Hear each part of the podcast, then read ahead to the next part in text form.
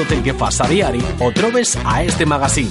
A diari, de dilluns a divendres, des de les 12 fins la una i mitja, amb la millor companyia. Perquè volem estar amb tu a diari. Yo no sé por qué te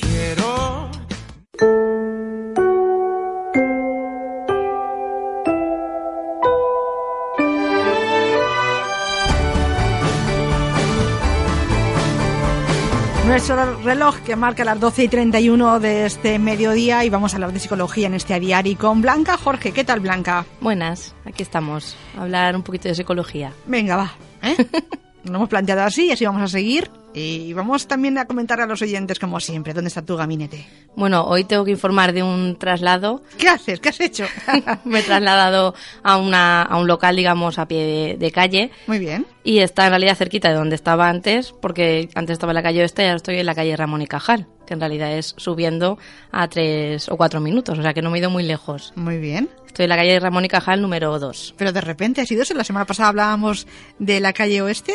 Sí, bueno, de repente llevo así ya desde, desde diciembre y al final ha podido ser, porque ha habido que hacer, pues eso, unas reformas, permisos, la mudanza y todo. Lo habitual. Y al ¿eh? final, hoy ya estoy ahí. Bueno, desde esta mañana ya estoy ahí. Has estrenado ya tu bajo comercial, ¿no? sí, Sería. sí, hoy he empezado ya. Pues luego, luego recordaremos un poco la dirección para ir acostumbrándonos un poco a tu nueva ubicación, pero lo que no has cambiado es el teléfono. Sí, el teléfono sigue siendo el mismo, 600-712-444 y la página web también, blancajorge.com. Una de esas dos vías pueden contactar conmigo. Eso no se mueve. Eso no se cambia. También estás en redes sociales, te podemos encontrar Mm. en Facebook, en Twitter, en el canal de YouTube. Hay un montón de vías para contactar contigo y conocer un poco más lo que haces todos los días. Exacto. Como aquí en la radio, que vamos a hablar un poco de, no sé si ese cambio que tú has hecho era uno de tus propósitos. Sí, era uno de mis propósitos que se ha podido cumplir a base de esfuerzo. Hombre, quedaría mal ¿eh? que tú no lo Sí, consiguieras. que no predicase yo con el ejemplo. No, no lo he conseguido al final. Muy bien. Vamos a lanzar un poco, vamos a escuchar la voz de los oyentes que también nos quieren hacer un poco llegar sus propósitos para que luego, dentro de unos meses que planteas tú, en el mes de marzo más o menos Sí. o abril, Sí, sobre marzo o abril veremos a ver cómo, dónde están esos propósitos. volveremos a contactar para ver Con si estas personas. estas personas han conseguido su propósito. Vamos a escuchar, por ejemplo, Vale. tenemos tres, ¿eh? Vamos- a lo mejor muchos oyentes se sienten identificados con estos propósitos porque Mm. eh, decíamos la pasada semana que cuando empezamos un año tenemos más o menos unos 10 propósitos, son los más habituales, no siempre son queremos conseguir los 10, sino igual queremos conseguir uno, queremos conseguir tres. Sí, pero más o menos son los que suele tener todo el mundo. O sea que a lo mejor con estos que vamos a poner ahora la gente se, como dices tú, se identifica. Pues si te parece, los escuchamos y tú también un poco vas a animar a estos oyentes, ¿no? A ver cómo lo pueden conseguir. ¿Te parece bien? Vale. Venga, vamos a escuchar al primero. Es una, bueno, son tres mujeres. Eh, Somos más lanzadas las mujeres a la hora de proponer cosas. Y vamos a escuchar lo que nos dice Amparo. Mi propósito para este año es poder seguir formándome en mis estudios e ir realizando cursos tanto presenciales como online para poder mejorar mi aprendizaje. Sobre todo mi objetivo es adquirir más conocimientos de cara a mejorar mi posición laboral y poder tener más oportunidades para futuros trabajos. Qué bien, ¿no? La formación, que es muy importante. Sí, además ha hecho muy bien Amparo porque, como decíamos la semana pasada, va- más o menos ha centrado en la formación ligada, digamos, al trabajo, pero se ha marcado un único propósito que decíamos la semana pasada que era una de las mejores herramientas para poder cumplirlo. El suyo lo ha orientado hacia la formación, o sea que será más fácil que lo cumpla el solo haberse marcado uno y además lo tiene bastante claro porque ha dicho tanto presencial como online, o sea que ya más o menos sabe cómo lo va a llevar a cabo, o sea que yo le auguro que sí que que cuando hablemos con ella en marzo o abril sí que lo habrá cumplido. Por eso porque decíamos, porque al ser uno y tenerlo tan claro. Bueno, pues a ver si es así y lo consigue. a ver ¿eh? si es así. Un consejo es que siga un poco con esa línea, la que tiene Exactamente, marcada, ¿no? que siga con eso, como ya sabe más o menos que tanto presencial como online y más o menos sí que tiene claro lo que quiere hacer y lo que decimos es solo el propósito de la formación, que no es poco, pero al tener claro que es solo uno va a ser más fácil que lo consiga. Bueno, pues mucha suerte, ¿eh? Deseamos para quien eh, Y ánimo intenta, con- ánimo con los estudios. Intenta plantearse, es que es, es complicado, ¿eh? También los estudios. Bueno, pues vamos a escuchar otro propósito. El meu propòsit per a este any 2018 eh, és no gastar tants diners, estalviar una miqueta més que l'any anterior. La manera de conseguir-ho, no sé si funcionarà o no, esperem que sí, i és mirar una miqueta més els preus, eh, tindre en compte que no fa falta anar tant de compres, eh, no comprar tant per internet i bé, pues, estalviar una miqueta més del que és habitual. Però també m'agradaria complir un altre propòsit, eh, un segon, i és menjar una miqueta més sa. Eh, com? Eh, tenint en compte una miqueta el que es posa a la cistella de la compra, no tindré tanta pressa a l'hora de cuinar o d'elaborar els plats, eh, tindre consciència del que es pren cada dia, en fi, eh, cuidar una miqueta la salut però amb l'alimentació. Vamos por partes, que Sí. este propósito de María Jesús es extenso. Por un lado, la parte económica, ¿no? Sí, que también, como vimos la semana pasada, estaba entre los más comunes, el ahorrar el ahorrar dinero. La verdad es que casi todo el mundo se lo propone cuando empieza el año. Pero veo que lo tiene bastante claro, porque sí que sabe más o menos, pues eso, mirando los precios, comparando mucho, sabiendo lo que de verdad necesitamos y lo que en realidad no necesitamos. O sea, que lo tiene bastante claro cómo lo va a conseguir. La teoría la tenemos clara, ahora sí, falta que clara. consigamos la práctica. Es lo que a lo mejor más nos cuesta. eh, sí, pero también muchas veces también nos cuesta el saber el cómo, como decíamos la semana pasada. Y ella lo tiene claro porque ha dicho mirando los precios, comparando. O sea que creo que lo podrá llevar a cabo. Sí, claro, lo que pasa es que eso, pues lo que decimos, hay que mantenerlo todos los días que, por ejemplo, vaya a comprar o todos los días que se plantee si necesita de verdad algo o no. Vale, muy bien. Pues empieza con buen pie el año Sí. con este propósito que puede cumplirlo porque lo tiene muy visualizado. Y había una segunda parte del propósito que hablaba sobre la alimentación que sea más sana, más saludable, ¿no? Sí, que también estaba entre lo que di- dijimos la semana pasada y también por lo que veo también lo tiene claro porque es lo- pues eso lo que ha dicho de saber el origen de cada alimento, saber más o menos a la hora ahí lo que puede hacer pues por ejemplo es hacerse un menú el primer día de la semana a lo largo de la semana más o menos tener claro todos los días lo que quiere comer y cenar y más o menos planificarse un poquito antes de ir a- al supermercado a comprar lo que sería más sano digamos y lo que sería más saludable para cuando vaya con la lista hecha digamos pues es más difícil que se salga de Claro. esa lista y también le ayudaría al propósito de ahorrar. Si más o menos apuntamos lo que queremos comprar, no iremos comprando al tuntún Mm. y comprando muchas veces cosas que luego cuando llegamos a casa decimos si esto en realidad no lo necesitaba. Claro, Pero a que lo son mejor como ido- caprichos a veces, Sí, ¿no? o a lo mejor hemos ido a comprar con hambre, que eso tampoco es muy recomendable. Es mejor ir cuando ya hemos comido o tenemos la- el estómago lleno, digamos, y así no compraremos tanto por instinto de, de ese apetito, sino de verdad lo que necesitamos. Claro. Pero esos, pues esos son los propósitos, uno de los, bueno, los dos propósitos son bastante comunes, como co- comentábamos el otro día. Pero yo creo que lo tiene bastante claro. Falta ver que lo lleve a la práctica, pero lo tiene bastante claro. Con un poquito de voluntad, que también lo comentábamos la pasada semana, también se pueden conseguir, ¿no? Exacto, si ella tiene ese- esos propósitos claros, si ella le dedica esfuerzo y le dedica tiempo y, y se pone a ello y más o menos pues eso, todos los días está pendiente tanto de gastar menos como de comer más sano, yo creo que sí que lo podrá conseguir. Lo veremos en unos meses a ver cómo ha ido. Perfecto, mucho ánimo también para María Jesús a ver si consiguen este doble. Ya son dos propósitos, ¿eh? También hay veces que nos planteamos unos cuantos, a ver si lo Mm. Conseguimos. Y vamos a por uno último, que nos lo cuenta Alejandra. El propósito de este año es ahorrar más dinero y voy a conseguirlo intentando no malgastar tanto y comprar cosas que sean absolutamente necesarias. Bueno, también la economía, ¿eh? Nos preocupa mucho. Sí, como vemos, de las tres personas, dos personas que han coincidido en ello, en, en que su propósito es ahorrar dinero. Pero también Alejandra lo tiene claro por lo que dice, voy a comprar solo lo que de verdad necesito y no lo que de ver- pues eso, lo que me apetece o lo que se pone de moda o lo que... Pero esa es una pregunta que nos tenemos que hacer antes de comprar algo. ¿Esto lo necesito de verdad o lo quiero porque me ha apetecido, porque alguien me ha comentado que lo tiene o, o mañana ya no lo querré? Es una pregunta clave a- al hacernos a la hora de decir lo compro o no y que nos va a ayudar a ahorrar y a no comprar cosas que luego a lo mejor están en casa y pasan los meses y las hemos utilizado una vez o ninguna. Sí, eso es lo que a veces hacemos, ¿no? El consumismo. Sí. Eh, nos compramos una hucha eh, blanca. ¿no Por ejemplo, ¿Sí? exacto, sí podría a lo mejor tanto el- la segunda persona que nos ha comentado como la última, pues que se comprase una hucha, incluso podría decorarla si quiere con algún propósito, por ejemplo, a lo mejor qué haría con ese dinero que, que ahorra, a lo mejor darse un viaje, a lo mejor comprarse algo que tenga ganas de comprarse pero que a lo mejor vale más dinero de la cuenta, pues a lo mejor decorar esa hucha con ese objetivo, con esa meta y todos los días al ver esa hucha, ver eh, la decoración o el, con- el para qué gastaría ese dinero, pues podría ser una manera de que ese propósito se mantenga a lo largo de los días, que es lo que comentábamos el otro día. Lo más difícil es mantenerlo, pero si tenemos algo presente que nos lo va recordando, como puede ser una hucha o hacernos un cartel, lo que decíamos el otro día, algo que nos haga que lo tengamos presente más allá de la primera semana. Claro. Esa hucha cada vez, cada semana, pesa un poquito más. Exacto, y nos vamos ¿eh? motivando y vamos Claro diciendo, sí. aquí ya hay algo ahorrado y que no me lo he gastado en cosas que en realidad no necesito, sino que me lo gastaré en algo que luego podré disfrutar. Y lo, incluso eso a lo mejor puede motiva- motivar para que los meses, incluso los años siguientes, sigan con la mentalidad de ahorrar. Claro. Porque si luego puedo disfrutar de algo que he conseguido ahorrando, lo disfrutamos más. El esfuerzo que luego merece la pena y lo comprobaremos. Exacto, y pues, se ve cuando- recompensado. claro, cuando se vaya acabando el año. Si alguien también quiere hacer como Amparo, María Jesús o Alejandra, nos deja un propósito que estamos abiertos a escuchar. ¿eh? Exacto. El teléfono de la radio es el 96-153-1634 o que nos lo dejen en nuestro WhatsApp, que es el 647-564-916.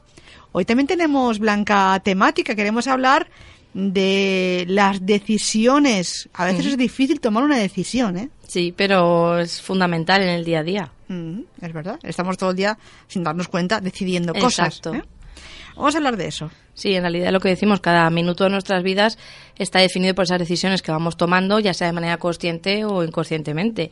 Y pueden cambiar muchas veces pues, nuestra carrera, nuestras relaciones o nuestra vida completa. Incluso si no estamos eligiendo, en realidad estamos decidiendo. Y por desgracia no hay ningún manual en que nos diga, eh, aquí tienes la respuesta correcta para una decisión que tienes que tomar. Pero entonces, ¿cómo podemos tomar esas buenas decisiones? Pues hoy vamos a hablar de eso, de cómo tomar decisiones. En qué consiste este proceso en el que nos podemos ver envueltos, pues eso, en cualquier momento de nuestra vida y en cualquier ámbito, ya sea personal, laboral, social, y también cómo es la mejor manera de tomar una decisión. Pero primero vamos a definir qué es la toma de, de decisiones. Y diríamos que es pues eso, el proceso mediante el que realizamos una elección entre diferentes opciones para resolver una situación de nuestra vida, ya sea en el contexto empresarial, en el contexto laboral, económico, familiar, personal, social. Y la toma de decisiones consiste básicamente en elegir de las opciones que tenemos disponibles la que nos va a poder ayudar a resolver ese problema.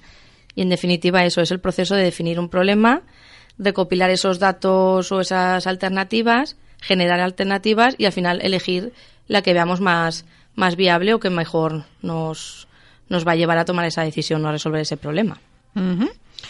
A veces tomamos la decisión de forma individual. ¿eh? Exacto. Y, por ejemplo, cuando hablamos de manera individual, se caracterizaría por el hecho de que una persona utilice, pues eso, su manera de razonar, su manera de pensar, para elegir esa alternativa que soluciona ese problema.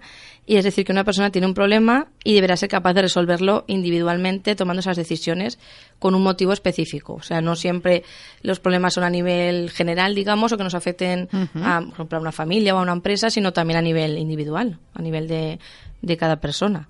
Muy bien. ¿Y qué, qué es lo que importa cuando tomamos una decisión? Pues eso, importa eh, la elección de un camino a seguir. Es decir, eh, por ejemplo, lo que hemos hecho anteriormente también nos va a afectar. Si, por ejemplo, otras veces he tomado decisiones, esas decisiones que yo he tomado antes me van a afectar en la que tome al día de hoy.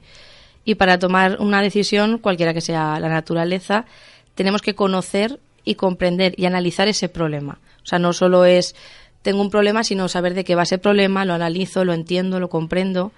Y en algunos casos hay problemas, pues eso, muy simples y muy del día a día, y realizamos este proceso de manera implícita, que no nos damos ni cuenta y lo hacemos muy rápido. Pero hay otros casos en los que las consecuencias de tomar una buena o una mala elección puede tener repercusiones en la vida, si es en un contexto laboral, por ejemplo, para los cuales es necesario, pues eso, realizar un proceso más estructurado y que nos dé más seguridad y más información. En el día a día es verdad, como decíamos antes, que tomamos muchas decisiones, pues por ejemplo, que como hoy, que no como, que ceno, y las realizamos instintivamente porque son muy cotidianas y sobre todo porque nos basamos en lo que hemos hecho antes. Pero sí que es verdad que hay veces que hay decisiones que necesita pues que nos sentemos, un papel delante y reflexionar bastante. Porque van a ser más decisivas, Exacto, nos más van a marcar a veces el éxito o el fracaso en algo que queremos hacer, ¿no? O que tenemos un problema en nuestra vida. Y es que es complicado, ¿eh? A veces Sí. me agobia, ¿eh? ¿Eh? Hay decisiones que, que agobia, te Sí, agobias por lo que decimos que hay decisiones bastante importantes que pueden marcar un rumbo u otro y no hay que Mm. tomarlas a la ligera. ¿Las podemos clasificar las decisiones? Sí, pues serían decisiones programadas o no programadas, digamos. Las programadas son aquellas, pues eso, que tomamos frecuentemente, que son repetitivas y que se convierten en una rutina tomarlas. Y la persona que toma este tipo de decisiones no tiene la necesidad de diseñar ninguna solución, sino que simplemente nos vamos, lo que decimos antes, nos regimos por lo que hemos hecho anteriormente. Por ejemplo, pues yo qué sé, si me apunto a lo mejor a una actividad o no que ya estaba yendo el año anterior, pues me basaré en la decisión que tomé el año anterior. Claro. Entonces no lo tengo que meditar tanto. Y se toman, pues eso, de acuerdo con procedimientos o reglas que están escritas o no escritas que nos facilitan eso, la toma de decisiones en situaciones recurrentes. Porque al, pues eso, limitan o excluyen otras opciones, porque casi siempre utilizamos al final la misma respuesta. Por ejemplo, un encargado de una empresa, cuando contrata, su empresa contrata a alguien, pues no tiene que pararse a pensar qué salario va a cobrar esa persona, porque está ya escrito, pues eso, en los reglamentos y es lo mismo que cobra la persona que contrató el día anterior y la que contratará el día siguiente para ese puesto. Entonces, digamos que eso no tiene que, que meditarlo ni que decidirlo mucho. Son más, pues eso, procedimientos rutinarios. Muy bien, tendrá otras decisiones que tomar. Exacto. que no serán esas, ¿no? Y hemos hablado de las que están programadas y las, y las que no son programadas, ¿no? Hay dos tipos. Exacto, las no programadas serían eso, decisiones que tomamos ante problemas o situaciones que o no se nos han presentado nunca o se presentan con poca frecuencia y necesitan pues eso, una manera o un proceso específico para solucionarlo. Por ejemplo, pues si una empresa tiene que lanzar un producto nuevo al mercado, pues esta, esta decisión o esta manera de actuar es necesario que siga un modelo de toma de decisión para que genere una solución correcta, digamos, porque no se les ha planteado antes. Y las decisiones no programadas, pues eso, abordan problemas poco frecuentes o excepcionales, como por ejemplo, ¿qué haría si me tocase la lotería? por ejemplo, o si, por ejemplo, me hiciesen una oferta de trabajo que no me han hecho nunca, o si me tuviese que plantear de repente mudarme a otra ciudad, son decisiones que no tomamos todos los días. Y que no se pueden tomar, como dicen, a la ligera. Exacto. ¿eh? Hay, que, meditarlo muy bien porque luego tampoco mm, nos conviene arrepentirnos. Y si yo tomo una decisión correcta y hago una correcta toma de decisiones, al final la decisión que elijo es la que llevo a cabo y no me arrepentiré. Pero si lo hago un poco, pues eso, a la ligera y sin pensar mucho, pues es probable que, que después me arrepienta. Porque ahí también podemos diferenciar dos tipos de personas. Las personas que meditan mucho lo que van a hacer y otras que no piensan casi nada y venga, ¿eh? asalta la mata. Exacto. ¿Eh? Y Pues luego las consecuencias están ahí. Claro, pues vamos a darle a estas personas, sea cual sea el tipo de persona, pues alguna especie de técnicas, ¿no? Para poder solucionar esos problemas. Sí, tenemos pues eso, la técnica de solución de problemas en cuatro, en cuatro pasos. Que lo que decíamos antes, como tomar decisiones en ocasiones puede costarnos, especialmente si es algo importante para nosotros o nuestra forma de ser tiende a, a ser un poco dudosos, hay herramientas sencillas para decidir mejor. Y una de ellas es la técnica de solución de problemas, tal y como propusieron dos psicólogos, Tomás Zurilla y Marvin Gottfried, hace ya bastantes años. O sea que es un tema bastante recurrente porque ellos se pararon a estudiarlo y a analizar y ver cómo era la mejor manera de, de poder hacerlo. Y lo que decimos, pues la técnica se basa en la idea de que existe un modelo que constaría de dos componentes principales. Primero, lo que tú comentabas, la actitud de, de las personas en relación con los problemas, es decir, pues eso, sean del tipo que sean, pero que facilita- facilitará el, el proceso decisional. Es decir, si una persona tiende a ser bastante resolutivo, a tener todo bastante claro, pues va a tenerlo más fácil, y si es una persona que tiende a la duda, pues va a tenerlo un poquito más, más difícil. Y esta actitud es la que los autores llaman orientación hacia el problema. Y se puede describir, pues eso, como la creencia que los problemas forman parte de nuestra vida diaria, pero que además podemos afrontarlos eficazmente. Es decir, no solo pensar que es normal tener problemas, sino vamos a pensar que podemos afrontarlos de manera eficaz. Y cada vez que nos topemos con un problema estaremos dispuestos a reconocerlo, que es una parte importante, y a esforzarnos por buscar esa mejor solución, digamos. Y vamos a dejar de lado la tendencia de ignorarlo o de actuar impulsivamente sin pararnos a reflexionar. Es decir, ignorar un problema no va a hacer que ese problema desaparezca. Y actuar impulsivamente, como tú decías antes, pues luego tendrá sus consecuencias negativas. Claro. Bueno, pues eh, la actitud, como siempre dicen, es muy importante. Es fundamental la manera que tenemos de, de enfocar ese problema. Y vamos a ver ahora, pues eso, esos cuatro pasos que tenemos que seguir para tomar estas decisiones. Primero y el más importante sería definir y formular bien ese problema. Es decir, obtener información sobre lo que implica la decisión que tenemos que tomar, analizar objetivamente sus causas y sus consecuencias y evaluar la importancia que tienen. Y para ello hay que llegar, pues eso, a definir esa situación de forma precisa y concreta y especificar qué es lo que queremos conseguir. Por ejemplo, imaginemos el caso de alguien, que siempre con un ejemplo es más fácil entenderlo, Sí, sí, sí. de alguien que no se encuentra a gusto en su trabajo. Pues lo primero que tendría que hacer sería definir de manera concreta qué aspectos hacen que no esté a gusto en su trabajo. Pues a lo mejor que trabaja mucho, que el salario no es el adecuado, que su jefe no le trata como toca, que el ambiente no es el correcto. Entonces tendría que definir todo eso, no solo decir no estoy a gusto en mi trabajo, sino que justificar el por qué. El por qué. Ujú. Y también implica que él reflexione, o esa persona reflexione, en qué grado esta importancia tiene situación para él. Quiero decir, es verdad que hay gente que no está a gusto en su trabajo, pero no le supone nada, o sea, pasa el día a día y no le afecta, entonces esta persona no, no se le ha planteado un problema, pero tiene que reflexionar si de verdad nos importa, entonces, y cuánto nos importa y cuánto nos afecta en nuestra vida diaria, y en este caso es cuando sí que tendríamos Claro. un problema. Si nos afecta muchísimo, tenemos que tomar la decisión de abandonar el trabajo o mantenernos o cambiar eh, en ese trabajo la actitud de alguna forma. ¿no? Exacto, pero primero eso, el, el saber qué problema tenemos y Claro. cuánto nos afecta y definirlo correctamente. Ujú. Ese sería el segundo paso, el, primer paso. paso. que hemos dicho. Y ahora en el segundo paso sería, pues eso, generar alternativas. Es decir, vamos a hacer, a dar rienda suelta a nuestra imaginación y a proponer la mayor cantidad y diversidad de alternativas de esta respuesta. O sea, de respuesta para este problema. Y aumentar, así podemos aumentar la probabilidad de hallar la más adecuada. Si decimos muchas, la- probablemente será, entre ellas estará la más adecuada.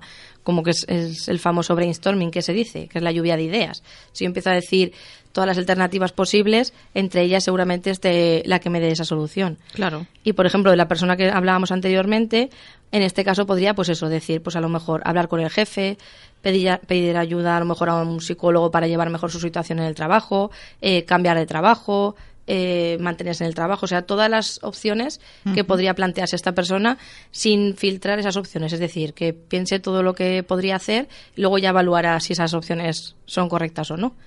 Este sería el segundo paso, generar esas alternativas. Y luego el tercer paso sería tomar la decisión. Es decir, vamos a evaluar esas, cada alternativa que decíamos antes, considerando sus pros y sus contras, para ir descartando al final las que no me convengan y quedarme con la que me parezca mejor. Pero sobre todo también estas alternativas ver en cómo me afectan a mí. Y lo que decíamos antes, la persona que, que estábamos poniendo el ejemplo, por ejemplo, realizaría un análisis de cada una de las opciones que ha propuesto. Si, por ejemplo, ha dicho dejar ya mismo el trabajo, pues tendría que ver qué ventajas tiene esa opción y qué desventajas tiene esa opción. Lo mismo si ha decidido, si otra alternativa es quedarse en el, en- el trabajo, pues ver qué ventajas y qué, y qué inconvenientes. Lo mismo si es hablar con su jefe, o sea, de cada opción o de cada alternativa que ha dado, valorarla. Pero también lo que decimos, hay que valorar los inconvenientes, no solo ver qué ventajas tendría. Y es aquí cuando muchas veces hay que realizar un balance y es aquí muchas veces donde viene el problema, de de verdad qué ventaja tiene para mí o qué inconveniente tiene para mí. Por eso, como decíamos antes, es una cosa que tenemos que reflexionar mucho. Y si yo recomiendo que lo hagamos por escrito, que nos demos tiempo, que no nos pongamos, no digamos, pues tengo ahora cinco minutitos y lo hago, no. Sino vamos a dedicarnos una tarde si hace falta o dos tardes a de verdad ver qué alternativas tengo y de verdad valorar esas alternativas. Es muy vi- visual, ¿no? Ver esa pizarra Exacto, que pongamos ahí los pros y los contras. Si ¿no? yo lo veo, porque si lo voy diciendo al aire, pues es fácil que luego diga, a ver, no me acuerdo qué opción tenía mejores ventajas. Entonces yo lo dejo todo por escrito, lo voy viendo y es más fácil visualizar al final hacia dónde voy, voy a decantarme. Vale, y cuando hemos tomado la decisión de poner esos pros y esos contras, ¿qué hacemos? pues ya llegaría el último paso, que es la puesta en práctica y verificamos esa decisión. Es decir, aplicamos la alternativa que hemos elegido, pues ima- imagínate que la persona que decíamos antes al final ha decidido irse del trabajo, pues tiene que aplicar esa alternativa y comprobar si esos resultados coinciden con lo que en realidad nos habíamos planteado teóricamente en el papel. Y si hace falta, pues si hay que introducir algún cambio necesario, lo haríamos. Y si, por ejemplo, lo que decíamos, si nuestra protagonista del ejemplo al final, en vez de dejar su trabajo, decide no dejarlo inmediatamente, a lo mejor podría, pues eso, hablar con un compañero acerca de cómo se siente para tener un apoyo, o mientras se queda en su puesto de trabajo actual, ir buscando otras opciones. Claro. Y como vemos, esta técnica en realidad es muy de sentido común, pero muchas veces el sentido común no nos funciona y tenemos que recurrir a esto. O a lo mejor estamos demasiado agobiados o nos- no- es una situación que nos genera demasiada ansiedad y recurrir a esta técnica es muy recomendable. A Y veces si al- no, no aplicamos ese sentido común, a veces no lo aplicamos. ¿no? Exacto. Y si al final del todo vemos que no nos convence de todo, del todo la opción que hemos que hemos elegido o que vemos que a lo mejor no se puede poner inmediatamente en práctica, si por ejemplo es que no se puede poner inmediatamente en práctica no quiere decir que lo hayamos hecho mal, quiere decir que a lo mejor tenemos que esperar un par de meses, a lo mejor para dejar el trabajo, pero al final lo Claro, dejaremos. ese sería nuestro objetivo, dejar el trabajo, no hacerlo de un día para otro, pero sí tomar los caminos Exacto, para pero si yo ya he decidido que con las ventajas y con las desventajas y valorándolo mucho, al final es la mejor opción para mí, la llevaré a cabo, aunque a lo mejor no sea este mes y sea el Claro. siguiente. La decisión si la tenemos, la tomamos mantenerla, ser firmes Sí. con lo que hemos decidido, ¿verdad? Sí, sobre todo si hemos hecho este proceso, que hemos aplicado cada paso y en cada paso hemos valorado bien y hemos sido coherentes y consecuentes, al final la decisión, o sea, la alternativa que hemos elegido es la correcta. Tenemos que llevarla a cabo. A veces, Blanca, es mejor decidir nosotros, es decir, hay, hay veces que hay buena voluntad por nuestro alrededor, que nos dan consejos, que nos dan su opinión, porque a veces incluso las buscamos, ¿no? Oye, mira, tengo que hacer esto, ¿tú qué harías si fuera yo, no? Pero yo creo que al final la decisión la tenemos nosotros. Sí, yo nuestra. creo, no está mal preguntar a nuestro alrededor, o sea, oír consejos no, no está mal, pero al final lo que tú dices, la decisión la tenemos que tomar nosotros porque somos nosotros los que luego vamos a estar todos los días en ese trabajo, o los que luego vamos a tener que buscar trabajo, o los que vamos a tener que al final aplicar esa alternativa. Pero sí que es verdad que muchas veces otras o sea, otros ojos que nos vean desde fuera nos van a ayudar. Entonces, no está de más pedir opinión, pero siempre, pues eso, teniendo en cuenta que la opinión principal tiene que ser la La nuestra. nuestra. Ujú. y, eh, y a veces, si nos conocemos y nos analizamos, tenemos la respuesta ahí dentro, pero a veces cuesta sacarla. Sí, es ¿eh? verdad, sí. Yo tengo pacientes que a veces a ciertos problemas saben lo que tendrían que hacer, pero les cuesta, lo que tú dices, sacar esa respuesta y sobre todo luego llevarlo a la práctica. Claro. Pero por eso si utilizamos esta técnica, al final esa alternativa que, que nos queda o que es la, la mejor valorada, digamos, es la que tenemos que llevar a cabo y poner, pues eso, todo nuestro esfuerzo y nuestro empeño Claro. en hacerlo. Son cuatro pasos muy sencillitos que podemos cada día en decisiones importantes Exacto. poner en práctica. Aunque a veces que la vida tenemos una racha a veces, eso que dicen una mala racha, ¿eh? que todos Hmm. son problemas, que dicen, jolly, me pasa algo y todo pasa a la vez, ¿no? ¿Qué, qué, qué pasa? Sí, es verdad que hay veces que se juntan ahí los acontecimientos Sí. negativos, pero eso, si vamos solucionándolos, los vamos, diga- digamos, dejando cerrados. Pero muchas veces también los vamos dejando ahí a medio solucionar, como decíamos antes.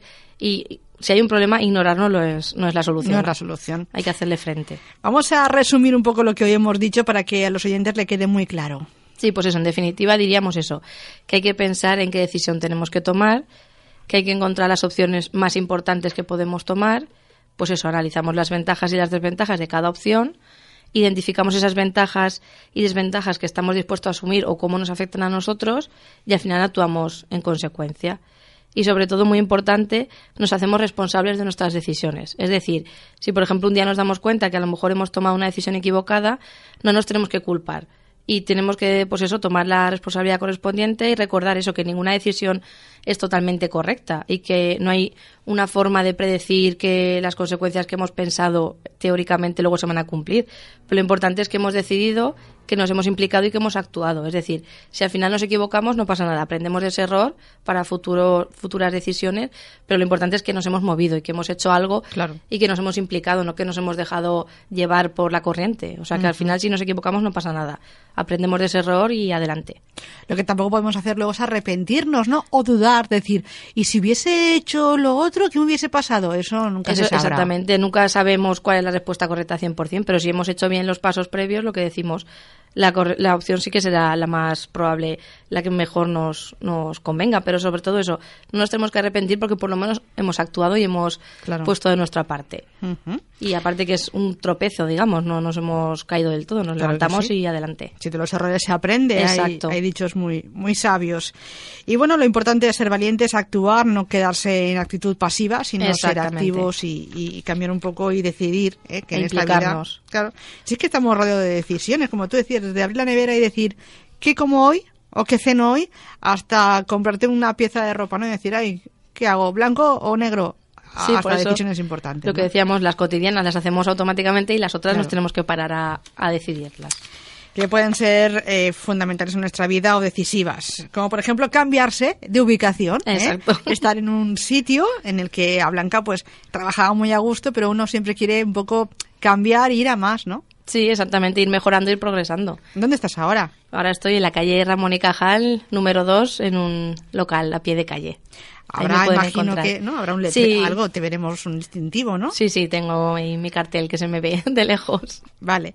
Luego nos pasas la foto, ¿eh? Y en Facebook, al igual que esta sección, la colgaremos para que también el oyente se pueda situar. Vale. Y como siempre, gracias por lo que hoy nos has enseñado. Hemos hablado de cómo tomar una decisión lo más correcta posible. Sí, esperemos que sea útil para los oyentes. Ujú.